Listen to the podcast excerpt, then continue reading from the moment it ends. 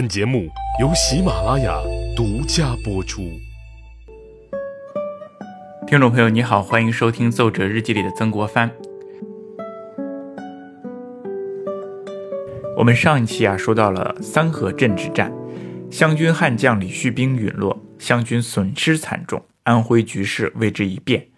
陈玉成率军猛烈进攻，收复了不少被湘军占领的城市。曾国藩、胡林翼这些湘军大佬痛哭流涕，尤其是曾国藩，难受的被迫请假一个月。皇帝啊，也为之流涕叹息。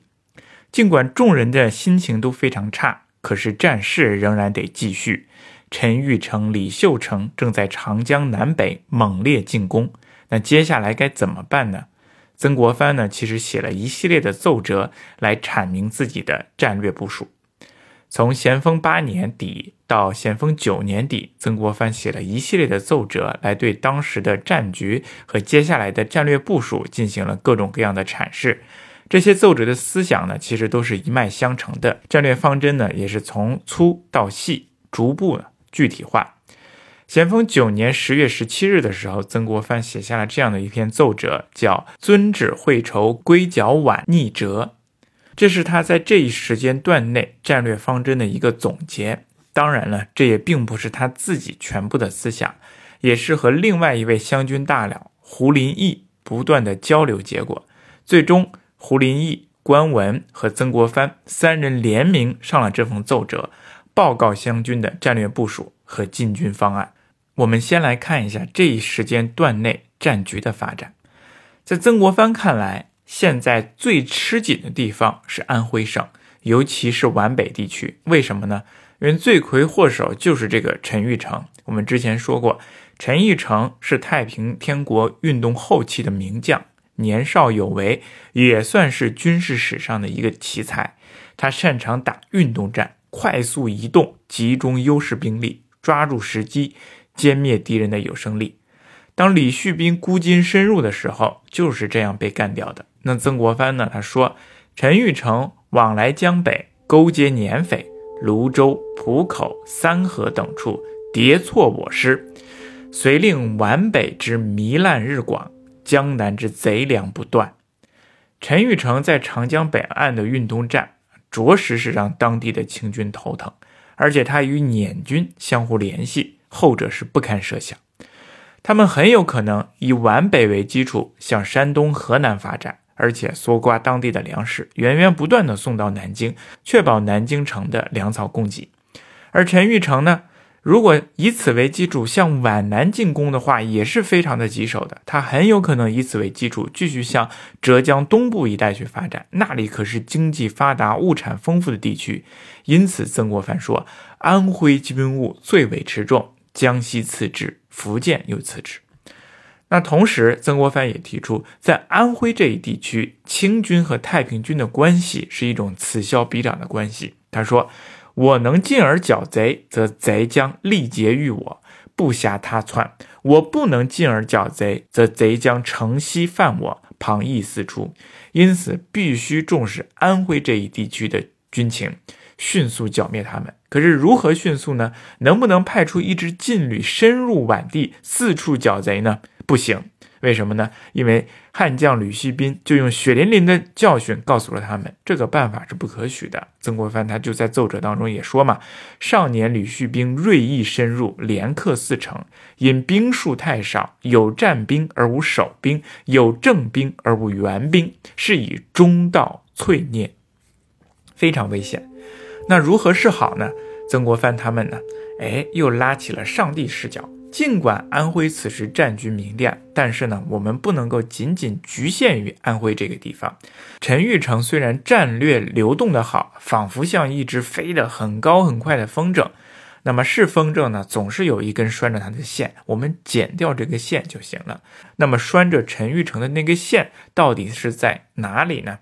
那肯定是在金陵，也就是今天的南京，当时太平天国的首都天津。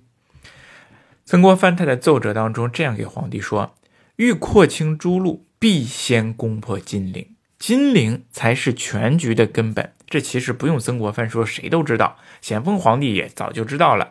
他就说金陵是枝干，其他的地方都是枝叶。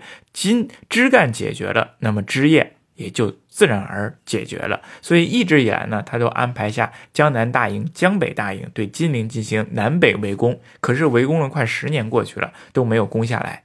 那先破金陵这四个字，谈何容易呢？啊，所以说怎么破金陵？曾国藩，你得想出办法出来。曾国藩说：“欲破金陵，必先驻重兵于滁河。滁河是两个地方的地名，滁州和河州。滁州呢，就是今天的滁州市，算是南京西北方向的一个地方。河州就是现在马鞍山的和县，在南京西南边的地方。河州和滁州就像南京伸出去的两个手一样啊，分别挡在了。”西北边和西南边这两个地方就是南京周边的屏障，也是他们的粮道。曾国藩觉得要攻取金陵，就必须先拿下这两个地方，去除金陵的外围屏障，断了他们的粮道。不过，想拿下滁州和河州，还得先再往西边拿下一个非常重要的战略要地，那就是安庆。这个安庆啊。又是陈玉成的老营，是他长期驻守的地方，所以安庆才算是真正的控制及陈玉成的那一个风筝的线。我们进攻安庆，歼倒泸州，泸州也就是今天的合肥，这是陈玉成必救的地方。那么这样一来，陈玉成他就不能肆意妄为的再在安徽北部用兵了，肯定必须回救，然后我们抓住时机，聚而歼之。而且这个时候呢，拿下了安庆，也是为进攻金陵打下好基础。所以曾国藩呢，他就是这样站在哎上帝的视角，用倒推的方法找到了现在的战略进攻点，那就是安庆这个地方。其实这也是和曾国藩一贯的战略部署相通的，还是延续他最初出兵时剿灭太平军的一种设想。他最初啊，就是以湖南和湖北为大后方，高屋建瓴，沿江东下，进攻武昌、九江、湖口、安庆，逐步稳扎稳打向东推进，直逼南京。现在已经攻下了武昌、九江、湖口，那么接下来继续往前推进，自然而然也就是安庆了。那么怎么拿下安庆呢？曾国藩和胡林翼他规划了四路大军，由江滨而北。第一路从松从肃松石牌以归安庆，这一部分军队由曾国藩亲任之。第二路由太湖潜山以取桐城，由多隆阿、鲍超等统领。第三路由英山霍山以取舒城，由胡林翼亲自率领。先驻湖北、安徽之交，调度诸军，兼筹粮运。这是胡林翼的第四路，由商固以固泸州，让李旭义御军任职。这四路大军稳步推进，以安庆为核心目标。这是曾国藩这一时间阶段内的战略部署。他也按照这个部署，和胡林翼开始进行调兵遣将，开始逐步的向安徽南部进行推进了。围攻安庆这个重任务，我们刚才说了，算是第一路是由曾国藩亲任之，他扛在了自己的身上。皇帝对于曾国藩的这个汇报呢，他的回部是知道了。这个咸丰皇帝呢，觉得他所奏不无道理，但是总觉得有些缓慢，或者是有些绕远路。明明自己安排下了江南大营，已经开始围攻南京了，而且进展的非常好，你为什么还要在西边稳扎稳打呢？还要这不是错失良机吗？不过咸丰皇帝也说：“那随你了啊，反正我现在的战略重点呢是在江南大营那块儿啊。”不过很快江南大营就发生了一件事情，让咸丰皇帝大跌眼镜。到底是发生了什么呢？我们下期再说。